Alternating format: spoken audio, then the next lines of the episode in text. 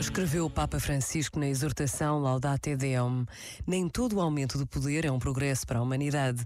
Basta pensar nas tecnologias portentosas que foram utilizadas para dizimar populações, lançar bombas atómicas, aniquilar grupos étnicos.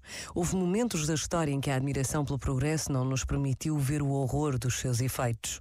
Mas este risco está sempre presente, porque o imenso crescimento tecnológico não foi acompanhado por um desenvolvimento do ser humano humano quanto à responsabilidade, aos valores à consciência.